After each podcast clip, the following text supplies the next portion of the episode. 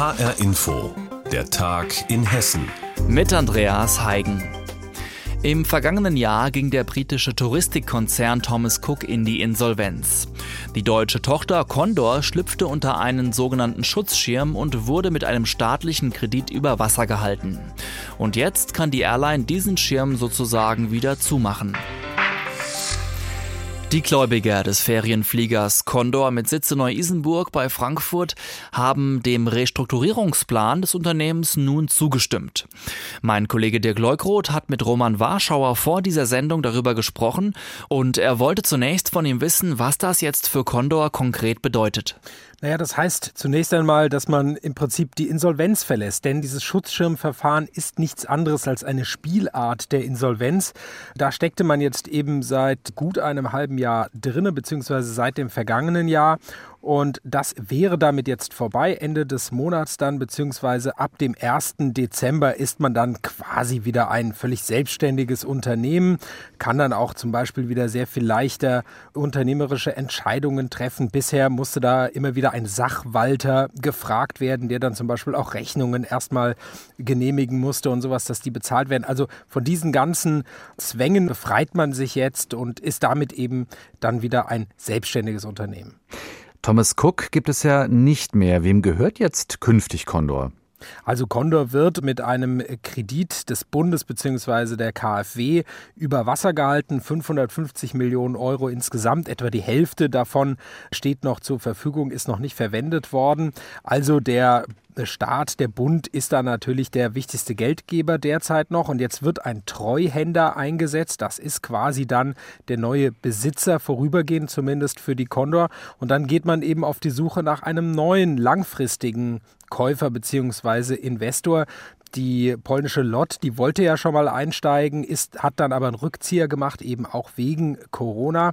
Und jetzt will man weiterhin Condor verkaufen, aber eben wegen dieser Corona-Krise will man dabei auch nichts überstürzen, sondern man wartet jetzt in Ruhe ab, bis diese Krise vorbei ist und man dann möglicherweise auch wieder ein deutlich besseres Angebot für so eine Fluggesellschaft bekommt. Du hast das Stichwort eben schon gegeben. Wie steht eigentlich die Condor jetzt in der Corona-Krise da? Naja, grundsätzlich leidet die Condor natürlich unter dem, unter dem alle anderen Fluggesellschaften auch leiden, einfach, dass es momentan kaum Passagiere gibt, dass sehr wenig geflogen wird. Bei Condor setzt man das auch recht konsequent um. Man fliegt wirklich nur Flüge, die sich auch finanziell lohnen, also die auch gut ausgelastet sind, auch mit dem Hinweis darauf, dass man ja ansonsten staatliches Geld verbrennen würde. Deswegen fliegt man nur sehr verhalten derzeit, etwa nach Griechenland, ein bisschen auch auf die Kanarischen Inseln und jetzt ab Ende Oktober will man auch Kuba wieder ins Programm nehmen und da heißt es, es auch von Condor, dass da die Buchungszahlen sehr gut seien. Man hat den Eindruck, die Leute wollen in die Sonne, heißt es da. Und der Vorteil ist eben dadurch, dass man jetzt schon seit dem vergangenen Jahr in dieser Insolvenz steckte, ist man auch sehr früh, schon vor Corona, hat man im Prinzip das Unternehmen dann auf einen Sparkurs gesetzt. Man hat mit den Arbeitnehmervertretern gesprochen, hat da Krisentarifverträge vereinbart. Man hat seine Hauptzentrale in Frankfurt aufgegeben, ist nach Neu-Isenburg gezogen, zahlt da jetzt einige Millionen Millionen Euro weniger im Jahr. Also man sieht sich jetzt einfach sehr viel besser gerüstet, auch als der ein oder andere Konkurrent und ist deswegen zuversichtlich, über diese Krise zu kommen. Reporter Roman Warschauer im Gespräch mit Dirk Leukroth. Die Condor kann erst einmal aufatmen, denn die Gläubiger haben dem Restrukturierungsplan in Frankfurt nun zugestimmt. Wir lassen euch nicht im Stich.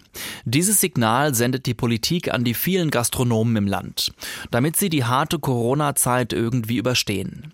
Es gab Überbrückungskredite, dann wurden die Auflagen für den Außenbereich gelockert und jetzt gibt es Hilfen für die kalte Jahreszeit, um Heizpilze anzuschaffen.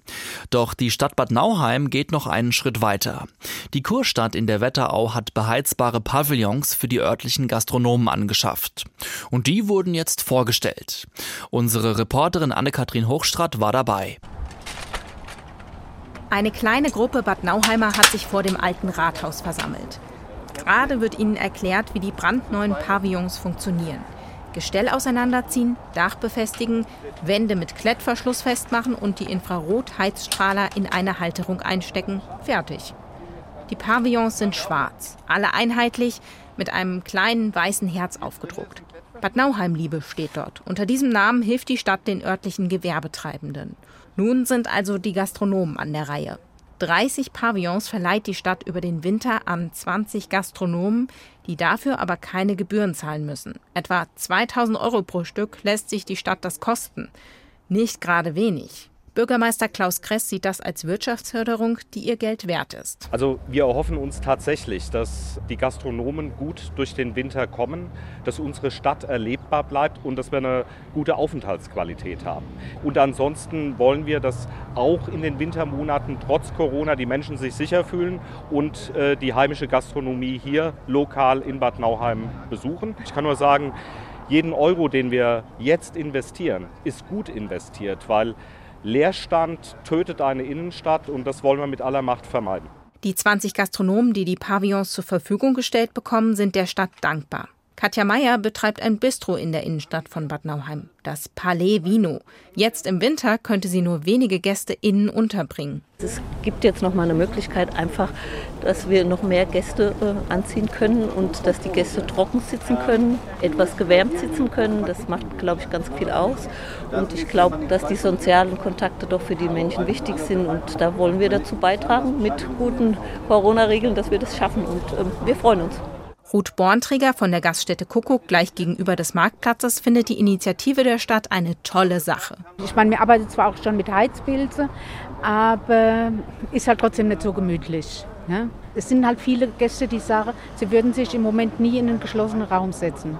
Diese Gäste können Ruth Bornträger und ihre Kollegen jetzt auch bewirten. Wichtig in diesem Jahr, in dem die Einnahmen von mehreren Wochen weggebrochen sind. Nicht viele Städte würden so viel für ihre Gastronomen tun, sagt Ruth Bornträger. Damit hat sie wohl recht, denn eine kleine Recherche zeigt, zumindest auf den ersten Blick, ist Bad Nauheim nach Angaben des Hessischen Städte- und Gemeindebunds mit dieser Idee bisher alleine. Das ehrt Bürgermeister Kress. Da sind wir ein Stück weit stolz, da auch mal Vorreiter zu sein, klar. Aber darum geht es nicht. Also es geht wirklich darum, hier äh, die Gastronomie in den Wintermonaten zu stärken und die Qualität unserer Innenstadt zu erhalten. Wenn es jetzt auch noch ein Alleinstellungsmerkmal zusätzlich ist, neben Elvis, dann ja, mega, freuen wir uns. Natürlich ist dem Bürgermeister klar, dass die Pavillons nur eine sehr kleine Hilfe in dem sehr schweren Corona-Jahr sind. Für die Bad Nauheimer Gastronomen ist es nun nur noch wichtig, dass auch die Gäste kommen und Einnahmen bringen. Beheizbare Pavillons für die Gastronomie in Bad Nauheim, um die Krise besser zu überstehen in dieser Jahreszeit. Anne-Kathrin Hochstrat hat berichtet. Die Wirtschaft muss also irgendwie mit der Krise umgehen, egal ob Gastronomen oder Fluglinien, denn die Pandemie hält weiter an und Absatzmärkte brechen ein. Bei einigen hessischen Unternehmen hat sich die Auftragslage radikal verändert. Aber manche sehen die Situation auch als Chance und tüfteln an Lösungen, um ein besseres Leben mit dem Coronavirus zu ermöglichen. Reporterin Anna Vogel stellt zwei solcher Unternehmen vor. Simon Wiedemann läuft beschwingt die Treppen im Bürogebäude in Lorsch nach oben. Er arbeitet für das Unternehmen Trackstore, das ursprünglich mal USB-Sticks, Festplatten und Computer verkauft hat. Bis Corona kam und der Absatz zumindest bei Kunden, die sonst große Ladengeschäfte betreiben, eingebrochen ist. Deshalb war im Frühling für Simon Wiedemann die Frage, was machen wir denn, wie können wir auch unsere Mitarbeiter behalten? und haben dann angefangen, äh, Masken zu importieren und letztlich das dann immer weiterentwickelt zu mittlerweile einem kompletten Geschäftsbereich. Hinter Sven Wiedemann stehen die Produkte, die Trackstore inzwischen anbietet und die rund die Hälfte vom Umsatz ausmachen. Desinfektionsmittel, Antigentests und Masken. Vor ihm liegt das neueste Produkt. Wir haben jetzt eine Folie, die ich beispielsweise auf eine Theke aufbringen könnte beim Doktor im Empfangsbereich. Und diese Oberfläche tötet automatisch innerhalb von 60 Sekunden, wenn wir jetzt von Covid-19 reden, die Viren ab. Seine Angebote verändert hat auch Sven Dolge, Geschäftsführer des Unternehmens Dolge Systemtechnik in Eschwege. Das hat bisher vor allem Lüftungsanlagen für große Räume verkauft, um zum Beispiel das Deckenfresko von Michelangelo in der Sixtinischen Kapelle zu schützen.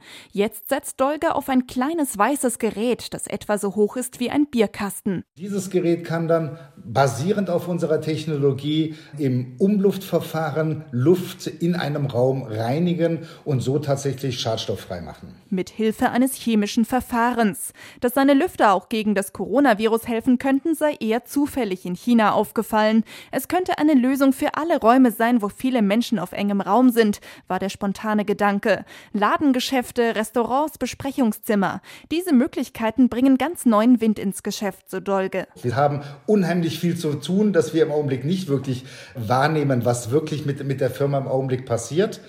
Aber wir hoffen natürlich, dass unser Produkt tatsächlich helfen kann, uns wieder in den Bereich zu kriegen, dass wir in normale Bahnen wieder denken können. Zurück in Lorsch. Auch Simon Wiedemann von der Firma Trackstore will das Leben mit Corona ein bisschen angenehmer machen. Dafür gibt es jetzt Kindermasken mit niedlichen Dinos und Baufahrzeugen. Und die Weihnachtsedition sei schon in Vorbereitung.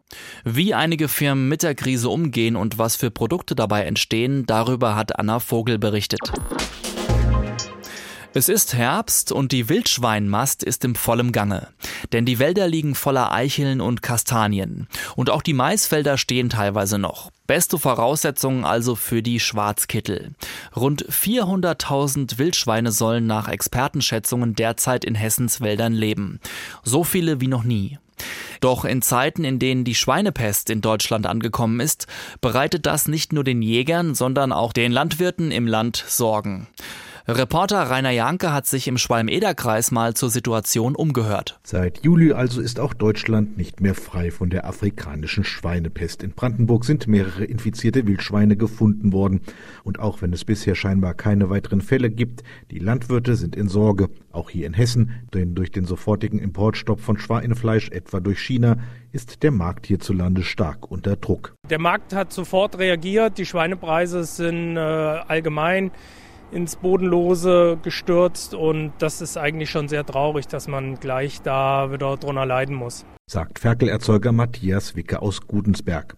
Auch der Kreis Landwirt im Schwalm-Eder-Kreis Norbert Klapp ist Ferkelerzeuger. Er ist bei einer möglichen Übertragung der afrikanischen Schweinepest auf seine Bestände noch nicht in Sorge. Die Übertragungswege sind schwierig, geht eigentlich nur durch Tier-zu-Tier-Kontakt oder Blut und über Essensreste. Sorge macht Klapp nach wie vor der Umgang der brandenburgischen Behörden mit dem Virus. Die Maßnahmen beim Ausbruch der Schweinepest seinerzeit waren dilettantisch, sagt er. Einen Zaun fünf Kilometer aufzustellen. Ich habe ja zuerst gedacht, die Bilder wären Fake News, aber nachdem das dann von einigen Bundestagsabgeordneten bestätigt ist, das war ja dermaßen schlampig gemacht, das konnte kein Wildschwein aufhalten. Die finanziellen Folgen sind dramatisch, aber bisher vor allem für die Landwirte. Beim Verbraucher kommt der Preisverfall nicht an. Wir hatten vor vier Monaten noch einen 80 Euro höheren Preis für ein Mastschwein. Und wenn der Verbraucher jetzt mal in der Theke guckt, da ist nichts billiger geworden. Wichtig ist nun vor allem die Wildschweinpopulation in Hessen zu verringern. Je weniger Wildschweine, desto geringer ist die Gefahr einer Übertragung der Schweinepest. Das weiß auch der Kreisjagdberater Werner Wittig. Die Jäger haben indes derzeit ein Problem, denn große Jagden brauchen viele Jäger und ein passendes Corona-Sicherheitskonzept. Dass dort also ein Weg gefunden wird, wie man letztendlich erfolgreich jagt, ohne sich dabei gegenseitig zu infizieren. Doch noch ist die Gefahr durch die Schweinepest nicht akut. Noch ein bis zwei Jahre werde es wohl dauern, bis sie auch Hessen erreicht hat, rechnet Norbert Klapp. Der Markt wird sich dennoch wohl nicht so schnell erholen und der Strukturwandel in der Landwirtschaft wird sich weiter beschleunigen. Es werden einige aussteigen und das Angebot wird knapper und irgendwann fängt sich der Preis. Massig Wildschweine sind in Hessens Wäldern unterwegs. Sorgen bereitet das den Jägern und den Landwirten im Land. Rainer Janke hat aus dem Schwalm-Eder-Kreis berichtet, warum. Und das war der Tag in Hessen. Mein Name ist Andreas Heigen und alles Wichtige aus Hessen finden Sie auch ständig aktualisiert auf hessenschau.de.